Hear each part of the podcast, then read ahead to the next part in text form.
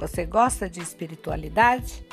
É sobre isso que vamos falar nos podcasts.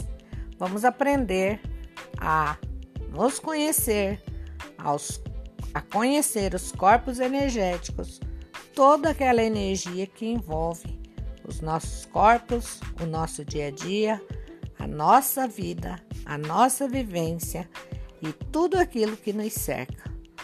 Pois a espiritualidade está ligada ao sopro da sua vida e isso é preciso conhecer.